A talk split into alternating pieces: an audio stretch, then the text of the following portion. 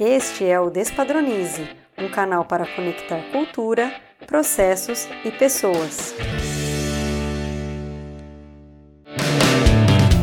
Começa agora o episódio de número 73 do Despadronize.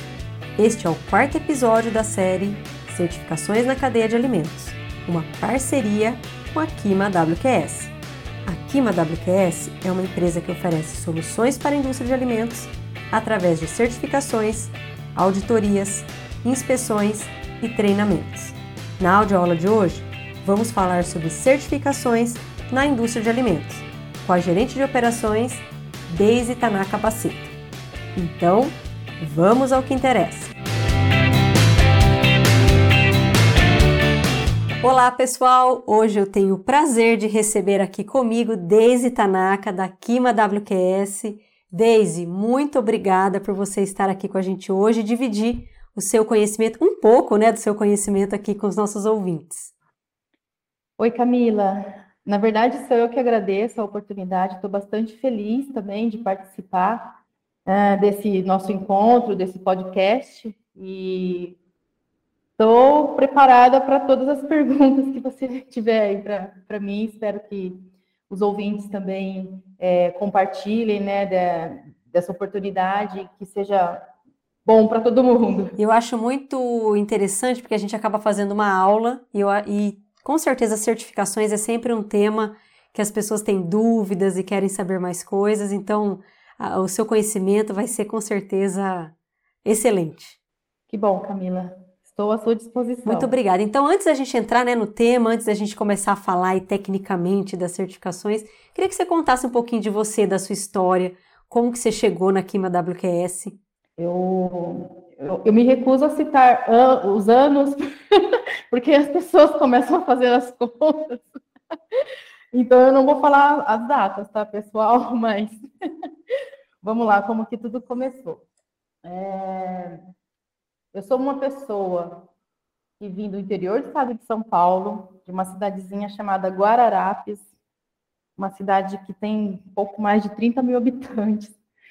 E nessa cidade eu era uma menina muito estudiosa. Eu sempre gostei bastante de estudar. E, assim, o meu objetivo de vida sempre foi fazer uma universidade pública, né? Embora eu também tenha vindo aí de uma família bastante, né, de, de gente simples, né? Mas eu era bastante esforçada, eu sempre gostei bastante de estudar e eu tinha isso como um propósito. E por conta, né, dessa de toda essa questão familiar, quando eu terminei o colegial, eu não pude prestar o vestibular, porque meu pai, de descendência japonesa, ele decidiu ir para o Japão. E uh, fomos nós quatro, né? Sou, nós somos uma família de pai, mãe e eu tenho uma irmã. Nós fomos para o Japão. Nós ficamos lá um ano e meio. E lá, Camila, olha só como que são as coisas. Até então eu tinha pensado em arquitetura, eu gostava né, mais dessa, dessa área, desse segmento. Só que no Japão a gente foi trabalhar numa indústria de alimentos. Nós quatro, é, numa indústria de lamen. E uh, eu ali com meus 16, 17 anos, né, trabalhei durante um ano e meio nessa indústria. E ali foi o meu primeiro contato com a indústria de alimentos. E eu pude ver é, o quanto o japonês ele leva a sério, né? Essa questão da qualidade, das ferramentas da qualidade e principalmente a segurança do alimento. Então foi ali que eu tive é, esse primeiro contato e me apaixonei por isso. Voltamos, né, para o Brasil, aprendi muitas coisas no Japão, é, não aprendi o japonês, como todo mundo costuma, né, me, me perguntar. Mas aí eu não aprendi japonês, porque eu falava o inglês e o, e o, e o japonês, apesar do sotaque, né? É, eles falam o inglês também, então eu consegui me comunicar é, muito bem durante esse tempo lá, em inglês. E aí nós voltamos para o Brasil, e aí eu falei, decidida, né? Eu quero alguma coisa no segmento de, de alimentos. Pensei em engenharia de alimentos, é, a princípio, né? E fiz o cursinho. Fazendo o cursinho, ainda existiam aqueles guias, né, que a gente poderia consultar da, das, das universidades. Consultando o guia, eu vi. Aí o pessoal vai pesquisar, vai saber a idade, não tem jeito. eu vi que seria, Camila, o primeiro ano de nutrição na Unesp. Aí, como eu morava em Guararapes, né, a Unesp aqui em Botucatu, eu estou localizada em Botucatu hoje também. E aí eu falei, olha, é uma boa, um curso novo, né, numa universidade pública, tem a ver, né, com, com o alimento, as coisas que é, eu aprendi lá no Japão também, eu vi essa questão de é, alimento funcional, né, da, da função mesmo do, do, alimento dentro do organismo, o quanto eles valorizam tudo isso, né? E eu falei, ah, eu vou prestar a nutrição na Unesp em Botucatu. E aí, lógico, né, que na época de vestibular a gente sai atirando para todos os lados, prestei outras também, outros vestibulares, e uh, dei a sorte de, de passar no vestibular. Quando eu fiquei sabendo o número de candidatos por vaga, quase tive uma síncope, né? Porque, é, se não me engano, era 35,7 ou 37,5 por vaga, então era muito alto, né? Já, também já tinha até pensado que o meu sonho teria que ser adiado mais uma vez, mas não, felizmente, né? Toda aquela dedicação de estudo e, e tudo mais me colocou dentro da universidade pública. E em 1999, então, foi o primeiro ano de nutrição na Unesp Botucatu. Então, eu sou da primeira turma da Unesp de Botucatu, uh, em nutrição, e começamos né, a, o curso. Confesso que eh, eu senti falta eh, da parte de tecnologia mesmo, né? É um curso bastante voltado para a área clínica, a nutrição, ela fica dentro da faculdade, junto né, com a faculdade de medicina, enfermagem, aqui no, no campus de Botucatu. Então, como era o primeiro ano, a maioria dos meus professores eram médicos. Então, eu senti bastante falta, é, de fato, da parte de tecnologia. Não que eu não tivesse tido a disciplina, né? Mas eu sentia mais, muita falta disso. E aí, Camila, como eu não sou, né, eu não fico quieta, e era um curso noturno, eu ficava de dia em casa, né, no apartamento, e à noite eu ia para a faculdade. No segundo ano, eu já estava meio entediada, né, dessa questão de ficar durante o dia em casa. E aí eu conheci uma pessoa que trabalhava na indústria, aqui em Botucatu, em uma indústria, e ela me convidou para ser, para fazer estágio nessa indústria. Falei, olha, eu vou aceitar, eu vou aceitar. Eu faço estágio durante o dia e vou para a faculdade durante a noite. E Camila, foi excelente porque o desafio do estágio que me propuseram foi análise sensorial. E é uma coisa que eu sempre gostei, assim, muito. Eu nunca tinha tido uh, a oportunidade de trabalhar com análise sensorial, mas é um assunto que me, me, me deslumbrava. E eu fui para a indústria, então, faz, implantar a análise sensorial né, durante o meu estágio. E assim, e assim aconteceu. É, eu fiz acho que seis meses de estágio, se não me engano, tá? E virando o ano, eles me contrataram nessa indústria, e aí eu comecei é, a minha trajetória aí como profissional, como analista, né, de pesquisa e desenvolvimento, fazendo a faculdade. Por assim, por, por pelo destino mesmo e pelo, pelo resultado, pela dedicação, eu, eles me proporcionaram um curso de extensão em análise sensorial, fiz na Unicamp, um curso excelente, e só veio de encontro né, a tudo aquilo que eu sempre quis e gostava de fazer também. E aí começa toda a trajetória profissional na indústria também, pesquisa e desenvolvimento, tá? E é, junto à graduação. Essa indústria, é, ela não fazia produto para consumidor, é uma indústria B2B, ela faz, ela existe ainda, ela faz ingredientes, né, para a indústria alimentícia, a indústria farmacêutica, que seria o segmento de fitoterápicos, e a indústria de cosméticos também, que seria o segmento de, de, de ingredientes naturais, né, de plantas. Mas o maior, o maior, o maior viés ali, para mim, de fato, era o segmento alimentício. Então, assim, aí começaram, né, todas as tecnologias, as operações unitárias, e aí aquilo que eu te falei no começo, faltava ainda algo de tecnologia para mim. É, terminei a graduação, foram cinco anos de graduação, e já no último ano eu já estava de olho numa, num mestrado. Falei, ah, eu não vou é, voltar e começar tudo de novo, uma engenharia de alimentos ou alguma coisa nesse sentido. Eu gosto da nutrição, eu gosto, né, daquilo que eu te falei, de entender o que o, que, que o alimento traz, né, como que funciona isso dentro do organismo, né. Então, eu, eu achei que eu podia, poderia somar.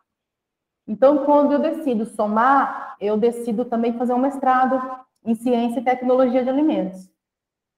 Terminei a graduação e em 2003, em 2004, eu comecei a fazer o mestrado também na Unesp, só que aí era a Unesp lá em Araraquara. E aí, assim, só para vocês entenderem um pouquinho né, dessa, dessa saga, eu trabalhava durante o dia, fazia mestrado em Araraquara, o mestrado também era durante o dia, e a empresa então me liberou duas vezes por semana para assistir às aulas, e em troca eu deixei para eles né, um, um trabalho, um, um trabalho de, de, mestrado mesmo, trabalhei com os produtos da, da, indústria e a parte prática eu desenvolvi na indústria, eu ia para a indústria nos finais de semana, enfim, nos, nos outros horários ali, para poder concluir esse meu trabalho, né? Essa minha dissertação. Em 2007, então, eu entrego a minha dissertação de mestrado, aí sim, Camila, eu fico satisfeita, né, com, com as disciplinas que eu tive lá, que são muito mais voltadas mesmo, né, para para ciência e tecnologia de alimentos propriamente, propriamente dito. Então, também tive mais análise sensorial lá, microbiologia aplicada, é, tive disciplina também de qualidade, inclusive o meu orientador, ele era, era de, de controle de qualidade, né? Então, isso só veio somar, né, agregar é, para minha carreira. É, terminei o mestrado, continuei na indústria, aí de analista, né, a gente passa por todo, todos os degrauzinhos, cheguei à, supervisão, né, da, da, pesquisa e desenvolvimento nessa indústria, é, cada indústria possui, né, o seu mecanismo ali, a sua estrutura de, de organograma, né, mas eu cheguei a, a uma época em que eu era líder de químicos, farmacêuticos, né, esse pessoal também que possui bastante é, bagagem, né, é, técnica, e, e, como eu era de área de alimentos, então eles também respondiam para as áreas de farmacêutica, né, então eu também estava à frente deles, isso foi muito enriquecedor para mim, foi uma, uma época também de bastante aprendizado, a indústria em si, né, você também trabalhou na indústria, a indústria, é, eu, eu para mim, né, é, é onde a gente consegue aí maior bagagem mesmo, né? O aprendizado sai dali, não tem jeito, é na prática que a gente aprende, né?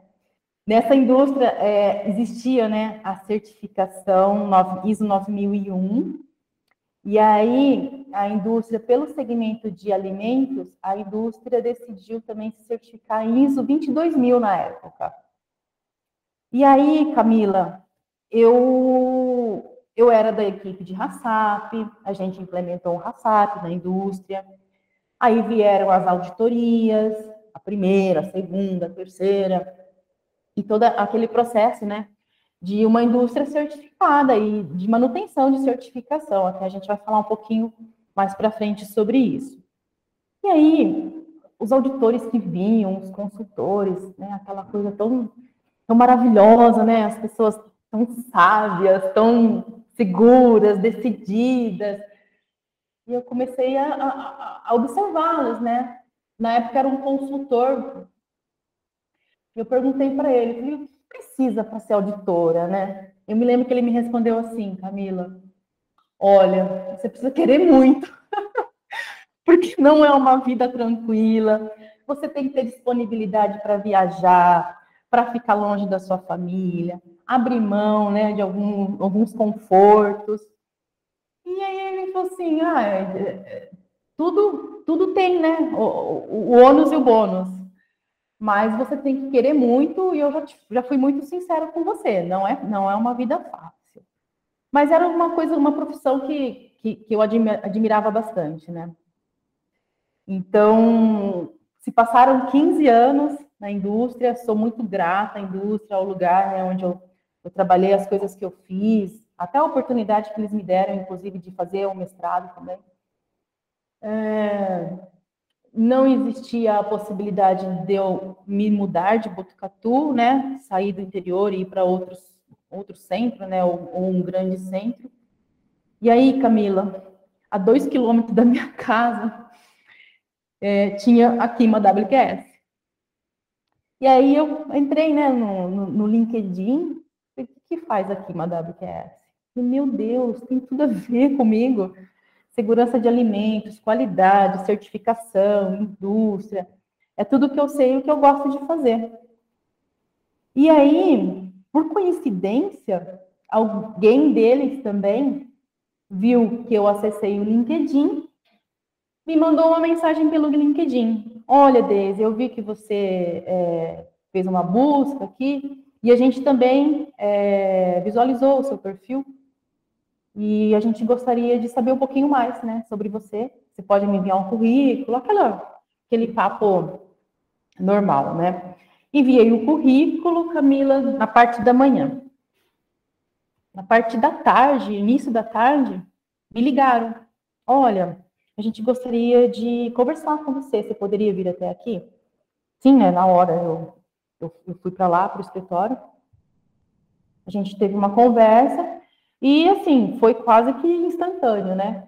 Então, realmente, era um perfil que eles estavam precisando, é, de alguém que estava muito próximo deles, e era algo também que, lá atrás, né? eu cantei a, a bola e, de repente, é coisa do destino mesmo, né? Então, foi assim que eu comecei com eles. É, eu comecei em 2015. Óbvio que eu não tinha nada de auditora ainda, exceto a parte de, de auditora interna, né, por conta da, da indústria, mas eles me prepararam para outros protocolos. Eu comecei auditando a segunda parte, né, as auditorias ali de, de fornecedores, para pegar mesmo a experiência como, como auditora e, ao mesmo tempo, eu fazia os cursos, porque a intenção era me formar para as auditorias de certificação.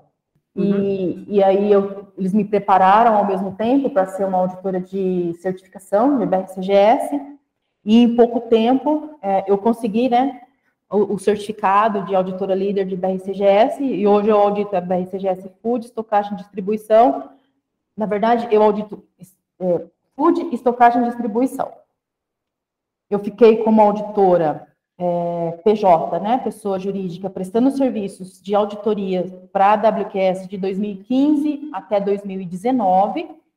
Foi quando que, em 2019, eles me fizeram um convite para assumir uma cadeira, né, a cadeira de gerente de operações do segmento indústria. É, dentro né, dessa, das, das minhas atribuições como gerente de operações indústria, estão as certificações de BRCGS. Hoje nós temos BRCGS Alimentos, BRCGS Estocagem e Distribuição, BRCGS Packaging.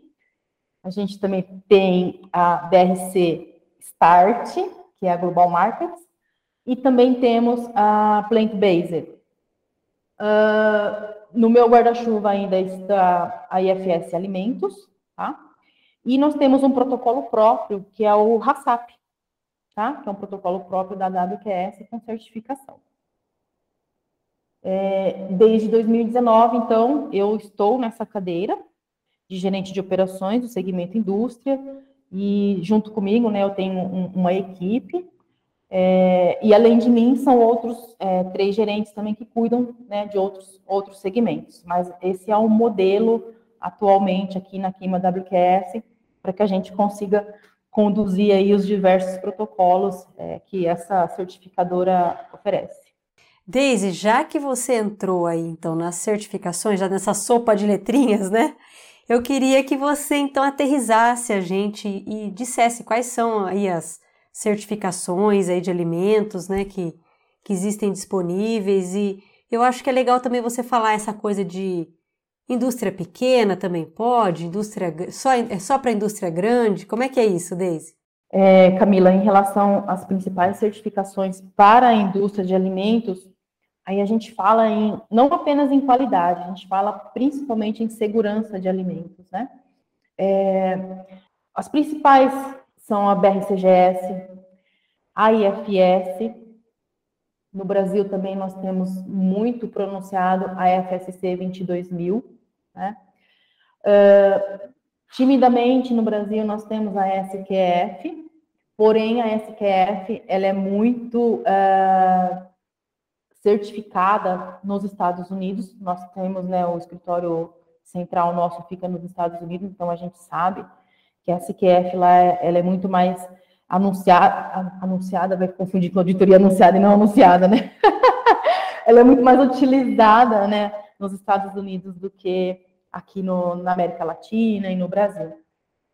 No entanto, a WQS aqui no Brasil, ela trabalha com BRCGS, IFS, e nós estamos engatinhando com SQF, tá?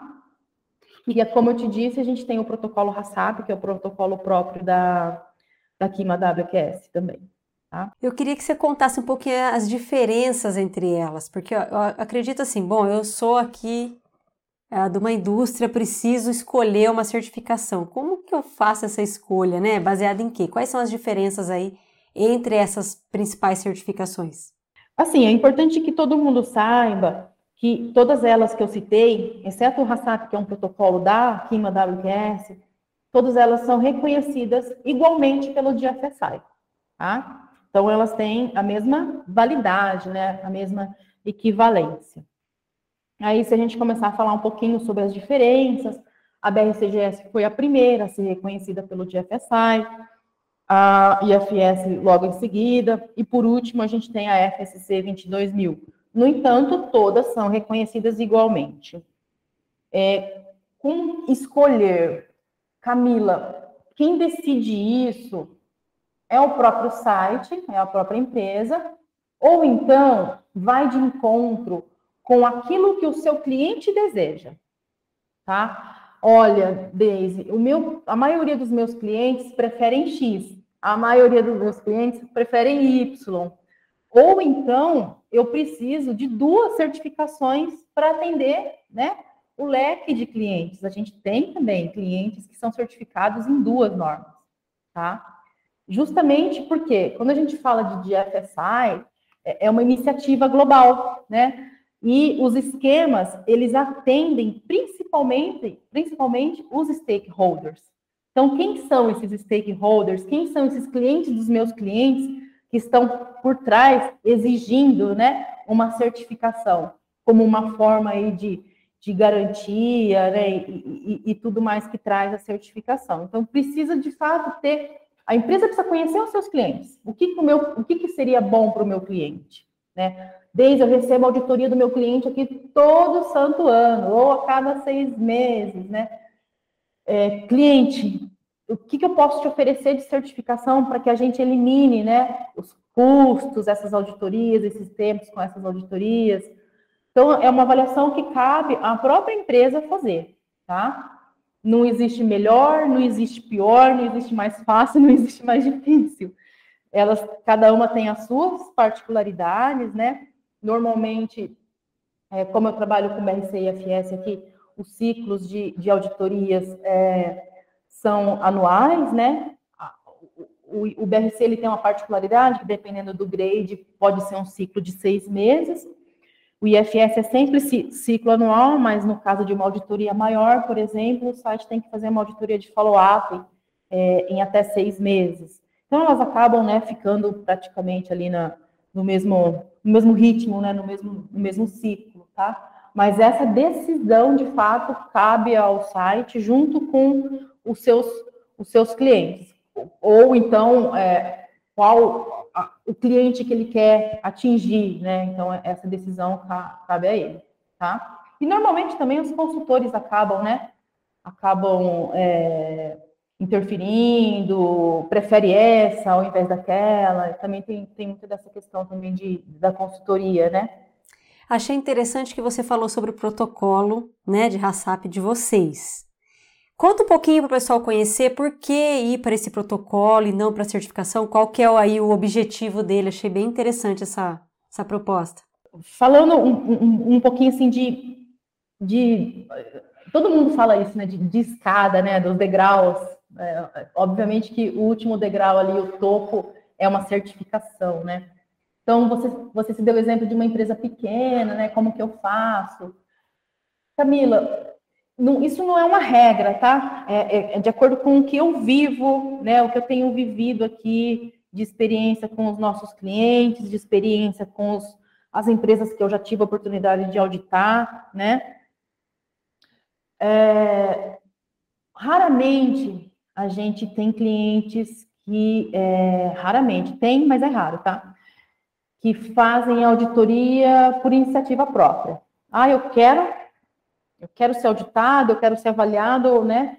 Eu quero ser certificado. Não, sempre existe a, a, a a cenourinha ali, né? A cenourinha é um cliente que pede, né? Uh, é um mercado que está demandando. Então, normalmente, se começa pelas auditorias de segunda parte, né? Que são as auditorias de fornecedores, tá? E aí, é claro que o cliente do meu cliente, ele tem, ele pode ter o protocolo próprio dele, que ele deseja, né, aplicar, né, nesse, nesse fornecedor, tá? Aí só um parênteses, a gente também faz esse tipo de serviços aqui. Aí a minha colega Milena, né, que é a, a outra gerente, tá? De, a gente chama de varejo. E uh, dentro ali do, do meu guarda-chuva, eu tenho as auditorias de segunda parte, que são a Global Markets, né? Que é a IFS Global Markets e a BRCGS Start, tá? Elas são é, equivalentes também no nível de global markets que se enquadram nas auditorias de segunda parte, tá? Então, se o meu cliente aceita esse essa auditoria, esse protocolo, ele não precisa de repente aplicar o protocolo próprio dele, tá? Então, é, falando em, naquela escada, o primeiro degrau é você começar com uh, uma auditoria de, de segunda parte. Obviamente, né, é, que para você chegar já no, no, na condição de uma auditoria de segunda parte, você tem que ter implementado a sua auditoria de primeira parte, né? A sua auditoria interna, aquela questão do diagnóstico, né? Como que eu estou frente àquele protocolo que eu vou ser avaliado. Então, comecem, né, com a sua auditoria de primeira parte, com a sua auditoria interna aplique o protocolo que vai ser é, utilizado, né? Tem que ter conhecimento também né, dos requisitos para aprofundar uma análise, tá? Eu falo que a auditoria interna é a oportunidade que as pessoas têm para errar. Então, eu fico muito brava, Camila, quando eu audito e encontro relatórios de auditoria interna que não tem nenhuma não conformidade eu falo para eles, eu falo, oh, isso é só um indício de que vocês deixaram não conformidade para eu apontar, né? E quando eu aponto, aí vai para o certificado. Na auditoria interna, não. Na auditoria interna, vocês têm a oportunidade de errar, entre aspas, né? De, de melhorar, né? É um erro que vai proporcionar a melhoria.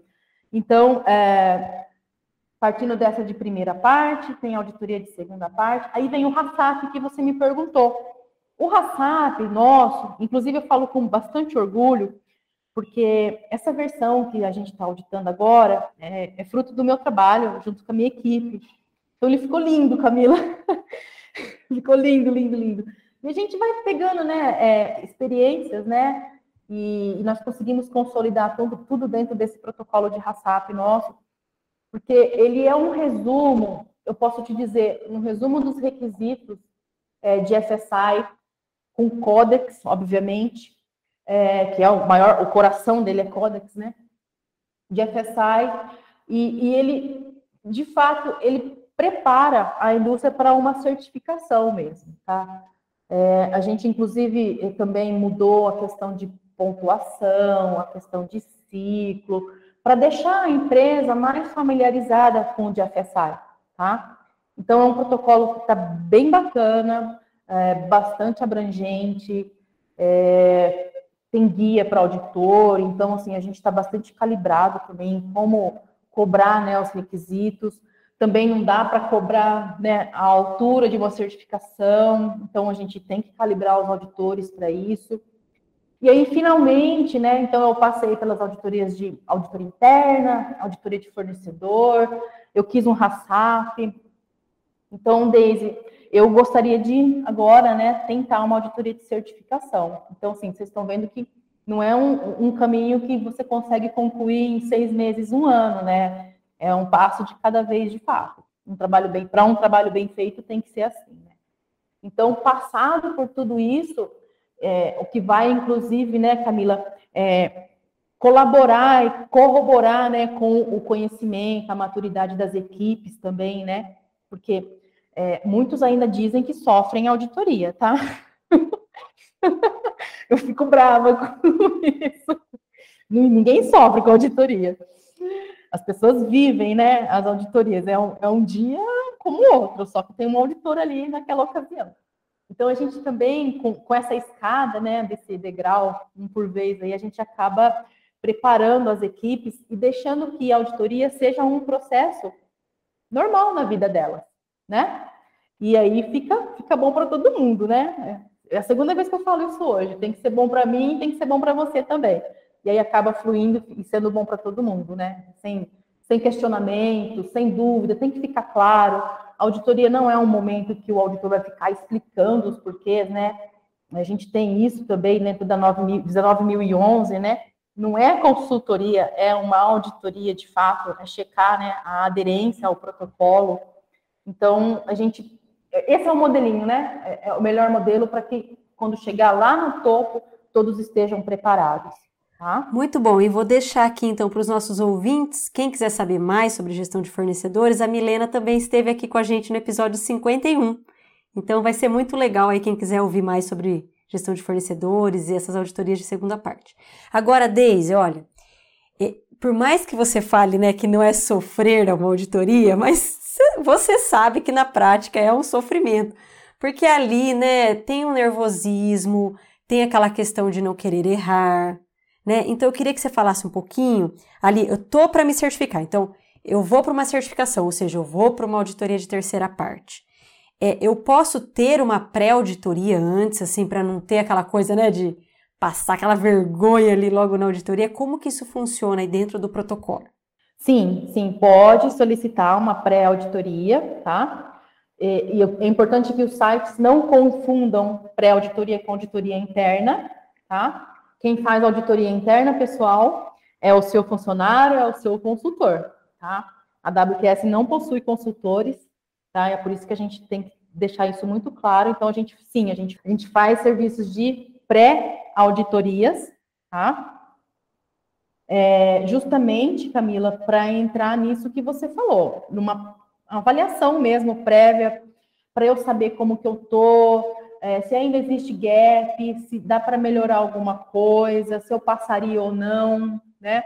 Se eu passar, é, qual nota, em qual nível eu, eu estaria, tá? Então, a pré-auditoria é, é, é o momento para isso.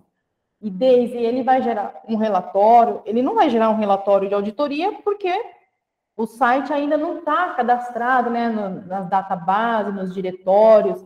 Ele vai gerar um relatório de não conformidades apenas, tá? Justamente que, porque é essa a intenção. A intenção é que o site trate os gaps, né?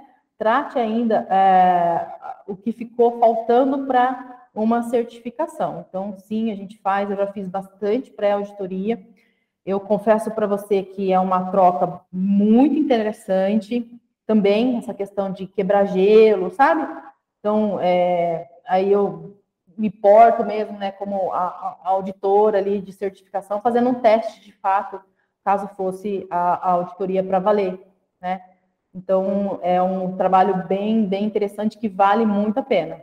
Quem faz, eu tenho certeza que, que sai na frente tem a oportunidade de trabalhar um pouquinho mais, né? A questão das não conformidades, tá? É, ainda mais dependendo ali da complexidade, né, Deise? Eu acho que, lógico, não é uma consultoria, mas não deixa de ser uma grande ajuda ali, né? Às vezes a gente fica dentro ali da bolha, fica um pouco viciado ali com aquelas questões. Eu acho que alguém de fora acaba sempre trazendo algo diferente, algo de novo, né? É, e a visão já da certificadora também, né? É, é, é, a visão da certificadora, então não tem jeito. É isso que você falou, é, acaba viciando. É, provavelmente o site tenha sido avaliado pelos próprios auditores internos, né? Talvez ele tenha sido avaliado pelo próprio consultor que está ali vivendo, né, o dia a dia. E quando vem alguém de fora, é isso que você falou, acaba trazendo, agregando é, outros conhecimentos, né?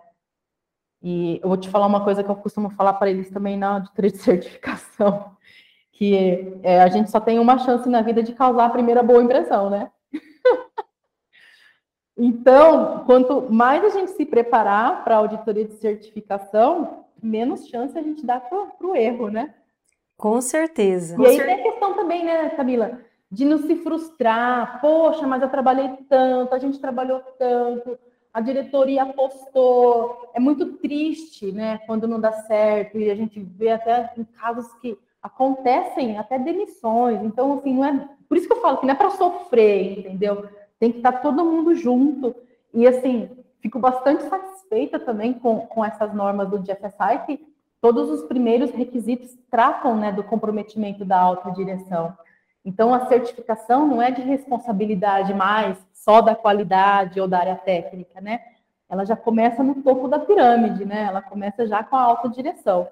Então, tu, tudo isso vem, vem só a, a, agregar e a gente consegue levar isso para o nosso cliente, de repente, numa pré-auditoria, né? A gente chama, tem que estar tá junto à alta direção. Ela tem que entender, né? Ela tem que estar tá comprometida com, com o processo da certificação. Só dá certo se ela estiver comprometida, na verdade. Com certeza. E você comentou que às vezes você tem mais de uma certificação ali dentro daquela empresa. Como que funciona isso? É, as auditorias são separadas ou por ter ali um, um ponto de intersecção dá para economizar tempo ali? Como é que funciona isso quando eu tenho mais de uma certificação? Tá, dá, dá para ser, a gente chama de auditorias combinadas, tá? E aí, Camila, cada protocolo, cada esquema, ele vai ter as suas regras, tá? Uh, eu vou te falar de uma maneira bem resumida. É, é claro que isso não é a regra para todos, tá? Mas é de uma maneira resumida como que funciona. Eu vou te dar exemplo de duas. É, o meu cliente, ele precisa ser certificado em BRCGS e em IFS. Por quê? Porque ele tem clientes que exigem isso, né? Então, para a gente economizar isso que você, isso que você falou aí de tempo, né? E até porque são normas reconhecidas pelo GFSI, eles têm os mesmos requisitos, tá? Então, se eu audito autodireção em um, eu tenho autodireção no outro. RASAP, RASAP, rastreabilidade, rastreabilidade, reclamação de cliente, controle de documentos, auditoria interna, todos eles têm os mesmos requisitos. É claro que a gente pode fazer uma auditoria combinada, tá? É, no, normalmente, tá? É, quase 100% dos casos é o mesmo auditor, então o auditor ele tem que ter competência para auditar BRCGS e IFS, né, que é o exemplo que eu estou dando aqui para vocês. Então, é um mesmo auditor que vai auditar duas normas, dois protocolos, tá? É, e aí, por conta dessa particularidade, né, de um e de outro, é exigido por, por eles mesmos que tenha um acréscimo de, de, de, duração nessa auditoria, que normalmente, Camila, é de quatro horas, tá? Então, é, uma auditoria combinada que daria ali três dias e meio, é, se ela fosse sozinha, ela vai durar é, quatro, quatro dias, né, completos, para que ela seja combinada, para que o auditor tenha esse meio dia aí, essas quatro horas para é, fazer as anotações, as, é, auditar né, os requisitos, as particularidades que são assim de cada de cada protocolo, de cada esquema, tá? Mas são coisas mínimas, mínimas, mínimas. E aí, sim, quando nós, organismos de certificação, somos auditados pelos esquemas, eles, eles contrastam, né? O que, que eu auditei nessa hora para um, o que, que eu auditei nessa hora para o outro, né? Então, isso também tem que estar é, de acordo com os requisitos dos dois esquemas, tá? E aí, esse meio, meio, meio dia e quatro horas a mais é exigência deles mesmos, no caso de auditoria combinada, se precisar ver alguma, alguma particularidade de cada um deles. Mas sim, dá para economizar, otimizar também existem casos, é, aqui no Brasil a gente não teve, tá? Mas existem, existiu um caso em que o mesmo site ele também tinha os dois protocolos, porém naquele país não tinha um auditor que tinha os dois protocolos. Então foram dois auditores diferentes. Então foram duas auditorias que seguiram, tá? No mesmo tempo, Só que aí o recurso da indústria tem que atender um auditor e o outro recurso tem que atender o outro auditor. Aí são coisas que vão correndo em paralelo. Tá? Aí não dá para economizar, tá? Porque são dois auditores e tem que ter dois recursos dentro da indústria. Só dá para economizar mesmo no caso de auditoria combinada.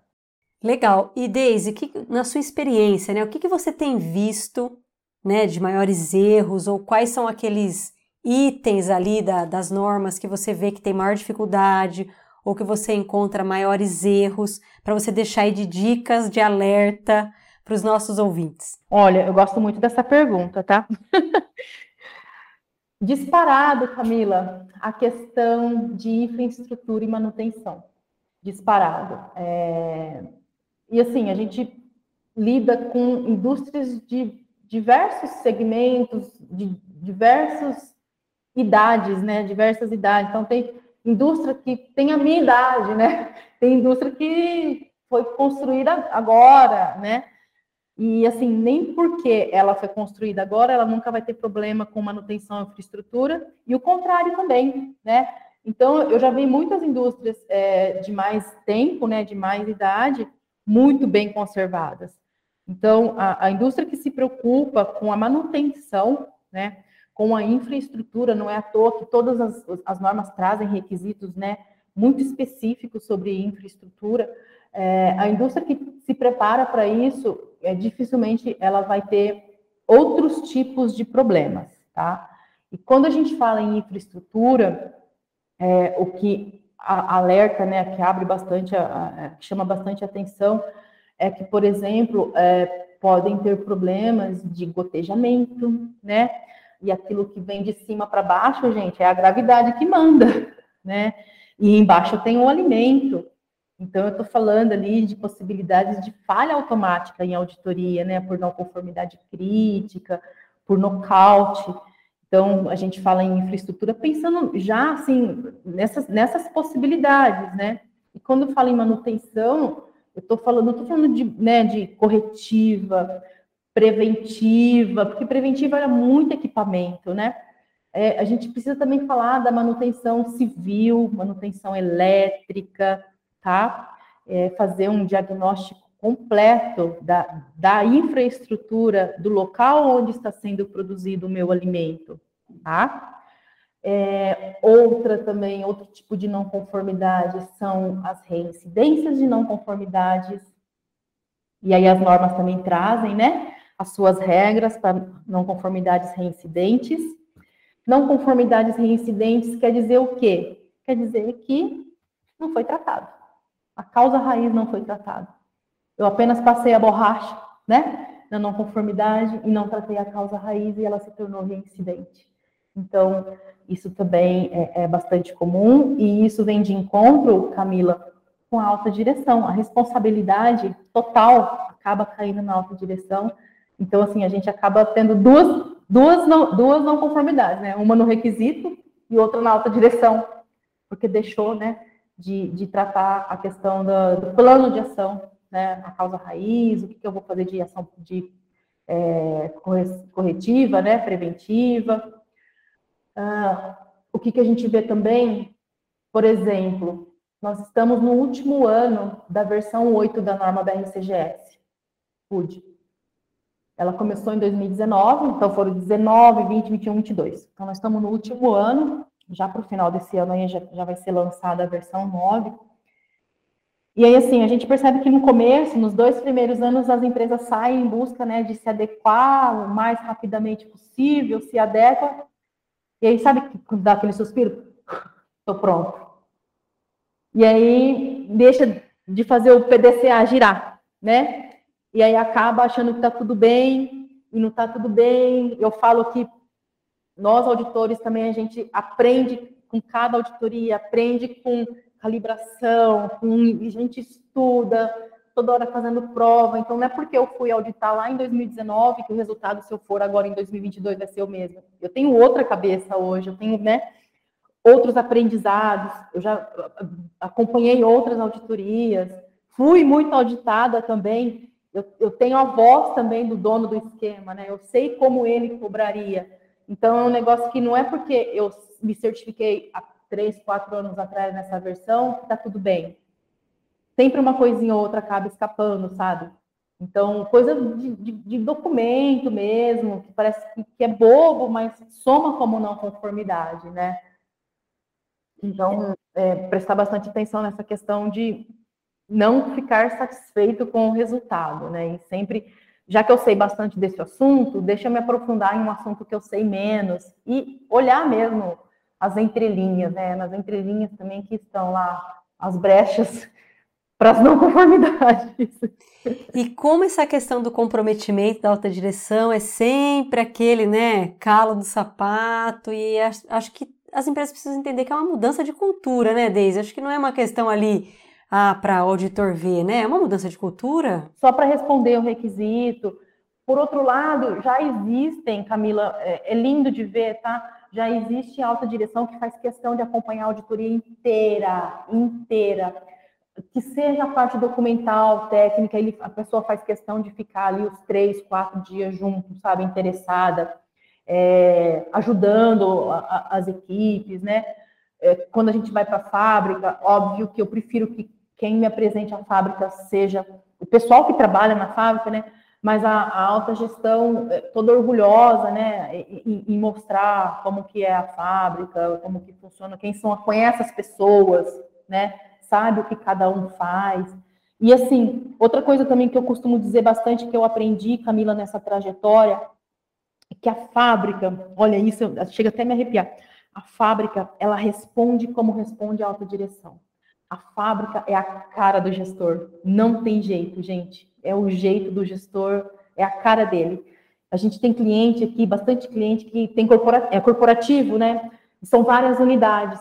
Então, assim, muito, ao contrário do que quem está de fora pensa, ah, é tudo igual. Não é tudo igual. Cada uma é o seu jeitinho, eles têm os mesmos documentos, enfim, as mesmas regras, mas cada unidade, cada empresa é a cara da autogestão. É, impressionante isso. É a energia dele, entendeu? Dele, dela, né? Enfim, de quem está tá na autogestão. Mas é, é, é isso aí, é a cara dessa pessoa. Olha a responsabilidade. E você falou em cultura, né? Não é à toa que as normas já têm é, requisito específico para a cultura de segurança de alimentos, né? Então, é, é, é, é realmente, é lindo isso, né? É, a gente vê o, o, ciclo, né, o PDCA rodando cada vez mais dentro da segurança dos alimentos também. E eu acho que é interessante você ter falado disso, né, de que tem requisitos já na norma sobre cultura, porque eu acho que ainda tem, tem ainda lugares que acreditam que vai dar aquele jeitinho e vai conseguir ali enganar, de certa forma, o auditor. E, e eu acho que também é difícil para vocês, por outro lado, né? Auditar esse tipo de requisito que às vezes não é tão tangível, né, Deise? Fala um pouquinho sobre isso. É, na, na verdade, assim, a, a, a, exatamente, não é tão tangível, mas, Camila, é, de novo, a, é, a gente, com o tempo, a experiência nos traz a perspicácia. Tem auditor novo, Camila, que ele fica frustrado, né? Que ele começou a auditoria e ele ainda não identificou nenhuma não conformidade. E, e assim, a intenção não é essa, inclusive, né? Eu falo, né? A, a, questão é você buscar a conformidade dentro do protocolo e não a não conformidade, mas é, um auditor que não atribui nenhuma não conformidade parece que ele se sente desafiado também, né? E aí eu falo, gente, não se preocupe, porque se pela amostragem, se existir alguma coisa errada, vai aparecer. Vai aparecer e aparece entendeu? Então, quando você fala em cultura, que é, você falou, né, de, de intangível, embora as, as, normas elas cobrem né, um plano, né, e um plano ele é composto de cronograma, né, de, de indicadores, a gente consegue avaliar isso no papel, né? Então, no papel tá lindo e maravilhoso, mas quando eu desço para a fábrica, quando eu vou para a fábrica, é ali que eu contesto, né? É ali que eu entrevisto, é ali que eu vejo se as pessoas sabem a importância do trabalho delas, qual é o meu papel na segurança de alimentos, o que, que eu estou fazendo aqui, né? É, que tipo de treinamento que eu tenho, o que, que me chamou a atenção naquele treinamento, o que, que eu aprendi com aquele treinamento, que, qual que é o papel das equipes, equipe de segurança de alimentos, equipe de RASAP, enfim. É, é, nessa hora que eu consigo, e, e eu não estou falando nada de difícil, não, tá? Porque tem lugares que as pessoas elas nem são alfabetizadas, mas se elas ouviram e entenderam, elas vão, elas vão conseguir, né, me repassar a informação.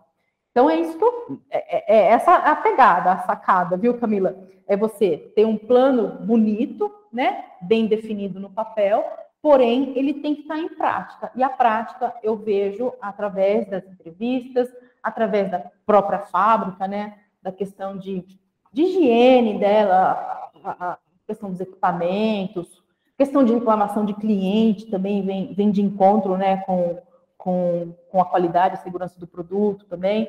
É tudo, tudo, tudo faz, tudo vai fazer parte. Tudo vai realmente me dizer, né, se está implementado ou não.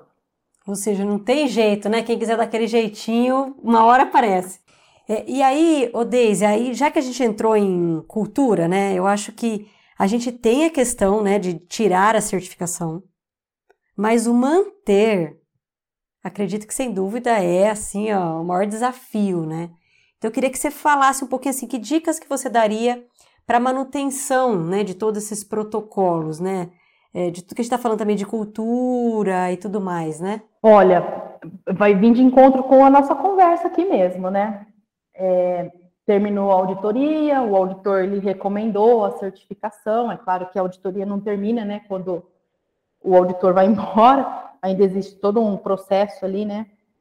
Que de pouquinho mais de um mês ali, quase um mês e meio até a, a decisão da certificação, né? E uh, para manutenção da certificação, Camila, é justamente isso, é não esquecer, né? Tudo aquilo que foi vivido durante aquela auditoria. É, o site, é claro que, infelizmente, a gente não tem ainda a visão 360 graus.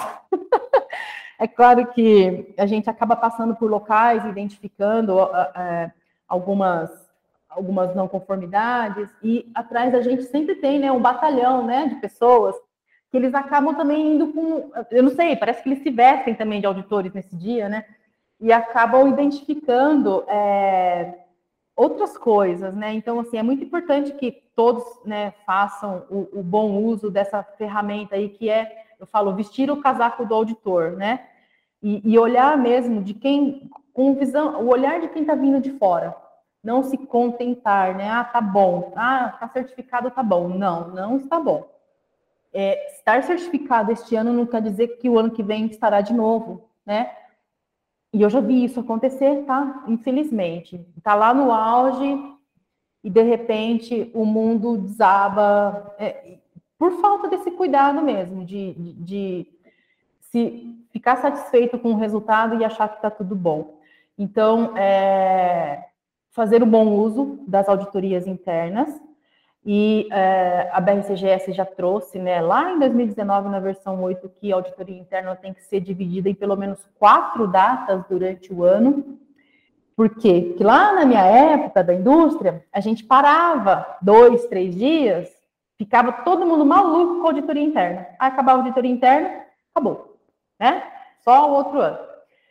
É, quando a gente se propõe a praticar mais as auditorias internas, é, a gente abre né, o olhar ali para o plano de ação.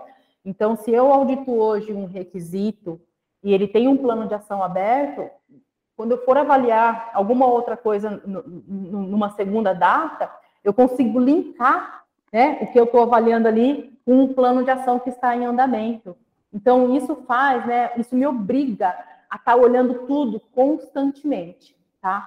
E, pessoal, assim, dica de ouro, tá?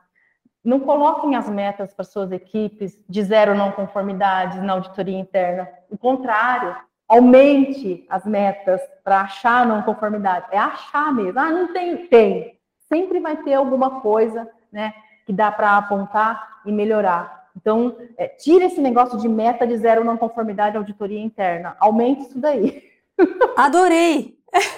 Adorei, Deise, é verdade. Caçador de não conformidade, porque não conformidade vai existir de qualquer jeito. De qualquer jeito, de qualquer jeito. Não, não tem. Vamos trocar o auditor interno. Coloca outra pessoa para me avaliar. Eu quero ser, entendeu? Aprofunde isso, aprofunde. E o que a gente vê muito, sim, também, ainda frequentemente, é, são auditorias internas é, com, com descrições né, de, de, de achados e evidências muito superficiais, né? Então, assim, é, usem mesmo a figura do auditor, é, escrevam de fato o que foi vivido naquele dia, o que foi visto naquele dia, ou o que não foi visto, é, para que quem estiver lendo o relatório, eu, no caso, né, em uma auditoria, eu consiga entender como que foi aquela auditoria interna. Inclusive, a gente consegue até avaliar se o auditor interno ele tem, ele é capacitado, né, para fazer aquela auditoria interna no nível que a empresa exige, entendeu? Então, então tem tudo isso também. Ferra... Dica de ouro para manutenção, auditoria interna. Tratem, né, as não conformidades, façam um bom uso das ferramentas para causa raiz. Análise de causa raiz é tudo que há na nossa vida. Entender o motivo, né, daquela não conformidade e esgotar mesmo todas as possibilidades para que um plano de ação, né, bem elaborado, de fato cure, né, aquela não conformidade é, se atualizem. Eu acho também que vale bastante a pena essa questão da, da, troca, né? A gente uma coisa, né, de boa aí que talvez a pandemia nos deixou foi a questão de do remoto, né, Camila, como a gente está fazendo agora, inclusive com a WQS mesmo, como a certificadora, a gente tem feito bastante webinar, é, podem também entrar em contato com a gente. Eu, claro que eu não vou fazer consultoria, né? Mas a gente pode, de repente, marcar alguma discussão de algum tema, sobre algum tema, e, de repente, abrir um pouco mais, esclarecer um pouco mais sobre aquele tema, direcionar materiais do próprio esquema, né, para os nossos clientes também, isso é bastante importante. Me lembrei de uma coisa super importante. Consultem o site dos esquemas, pessoal. Tem tanto material ali tanto material. E as pessoas normalmente, Camila, elas só se atentam à norma. E tem tantos guias, guias, excelentes guias, que o próprio esquema, né, ele, ele nos presenteia com esses guias e a gente faz uso deles assim tão pouco, né? Então, é, não deixem de, de, de, estar né, constantemente ali atentos a, a, ao site né, da, das normas, é, enfim, ao próprio site do, do FDA, aos sites internacionais, acompanhando o que tem acontecido no mundo e participando, né, dos podcasts e de tantas outras ali ferramentas que a gente tem hoje em dia com tanta modernidade, né? Só, só dica de ouro, né, Deise? Mas antes de entrar na pergunta final, que infelizmente a gente tem que ir partindo para o final, né? Que são as dicas aqui que a gente sempre são as dicas que a gente sempre pergunta, eu queria só fazer uma perguntinha da auditoria não anunciada. Como que funciona? Porque eu acho que tem ali um fantasma ali, né, de ai meu Deus do céu, alguém vai chegar aqui, não tô sabendo, e vai de encontro com aquilo que você falou de cultura, né? Se não é cultura, e aí, como é que funciona? É, auditoria, as auditorias não anunciadas até pouco tempo, elas eram voluntárias, né? Um site que optava por fazer ou não. E aí vem o nosso querido DFSI e institui, né, que as auditorias não anunciadas elas já são obrigatórias, tá? A cada três anos. Então, o site é certificado anunciado, então, a cada três anos ele tem que fazer obrigatoriamente uma não anunciada. No meu caso, BRCGS e IFS, né? Uh, como que funciona a auditoria não anunciada, Camila? A auditoria não anunciada como o próprio nome diz, ela é sem aviso prévio, né? Existe a regra né, de cada esquema para a janela dessa auditoria. Então, hoje, quando a gente trabalha, eu vou falar é, um exemplo na prática, não é não necessariamente é o real. Então, se eu trabalho com uma janela hoje de auditoria de 28 dias, que são quatro semanas, tá? Eu tenho 28 dias para fazer uma auditoria anunciada. O último dia dessa janela a gente chama de due date, tá? É o último dia que eu posso fazer auditoria dentro da janela. Para não anunciada, eu pego o meu due date e subtraio quatro meses. Então, eu tenho uma janela de quatro meses para fazer uma auditoria não anunciada. Aí já, eu já matei um fantasminha, porque as pessoas acham que é 12 meses, né? Então, não. Eu tenho uma janela de quatro meses tá? Do meu último dia da janela, menos quatro meses, para fazer uma auditoria não anunciada. É, não anunciada, o auditor ele é, ele é, é anunciado no no, na portaria, né? Enfim, na, na, pessoa que recebe, né? Na recepção. e em até 30 minutos ele tem que estar dentro da fábrica, tá?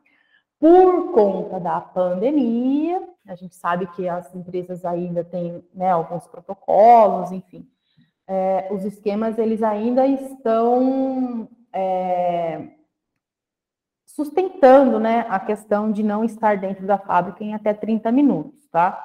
Mas isso é temporário. Eu acredito que a partir do segundo semestre isso já, já, já não exista mais. Mas é, é isso aí.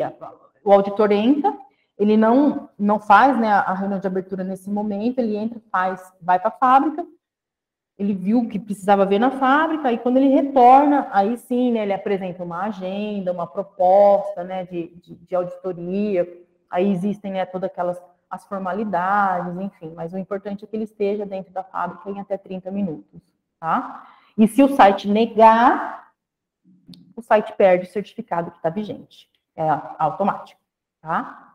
Então, ou seja, não dá tempo de ficar mudando tudo, limpando tudo, tem que deixar entrar.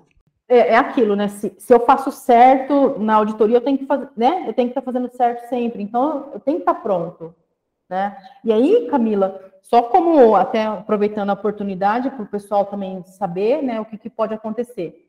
Existem auditorias não anunciadas do, do, do CB, do organismo de certificação da certificadora, e o dono, dono do esquema, ele também pode fazer as auditorias que a gente chama de compliance deles. E também é não anunciada, tá? Então, o dono do esquema, ele quer checar se a minha auditoria, a auditoria da WQS foi ok.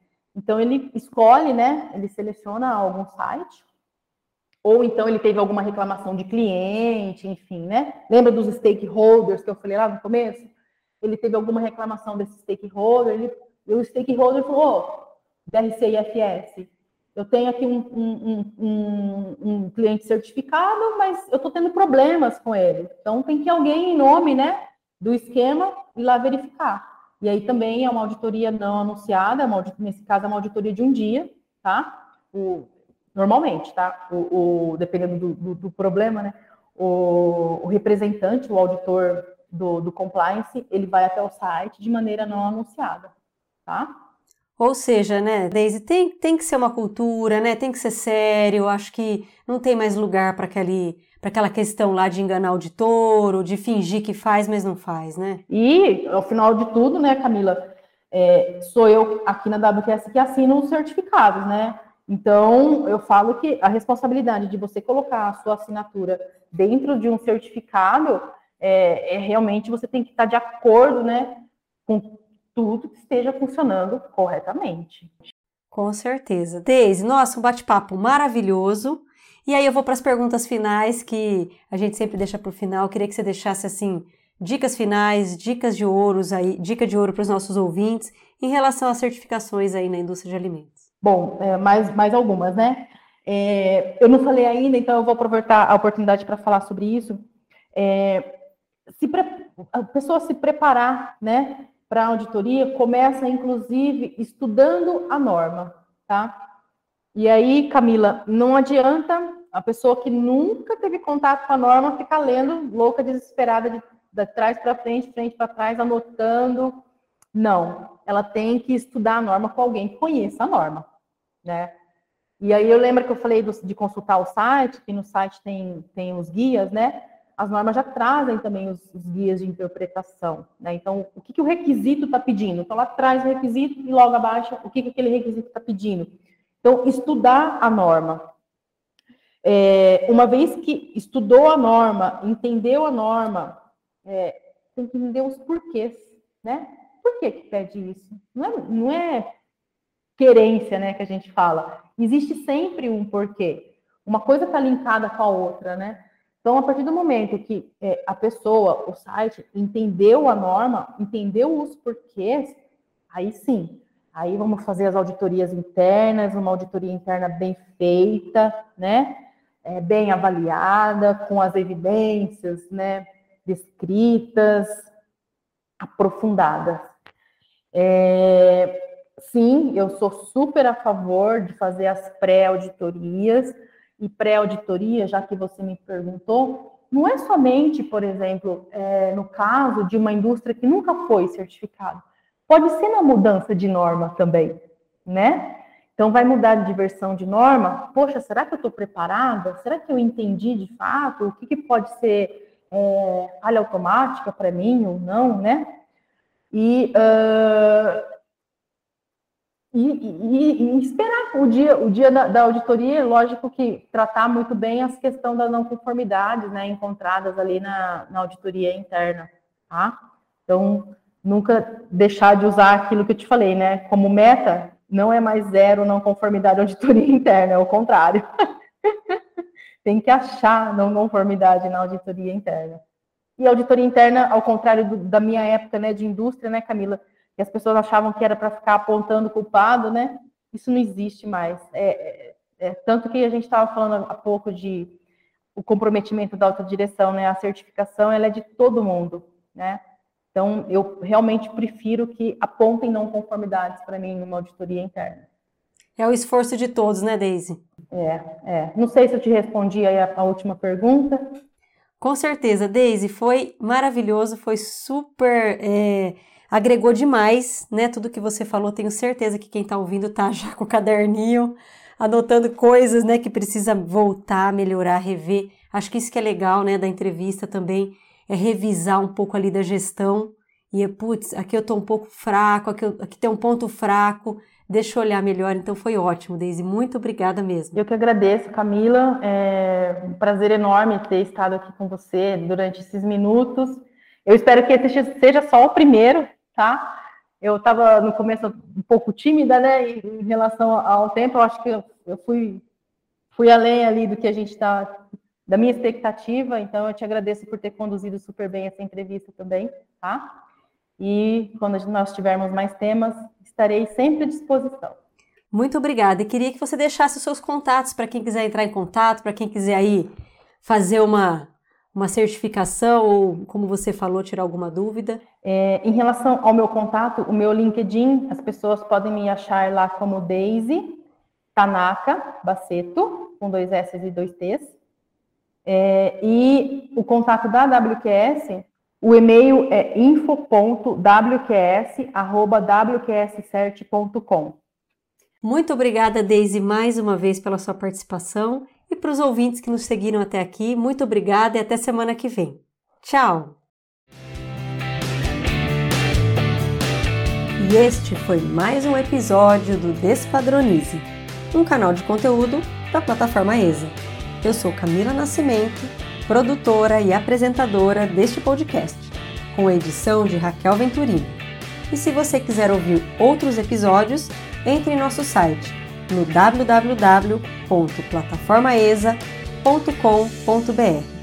Até semana que vem!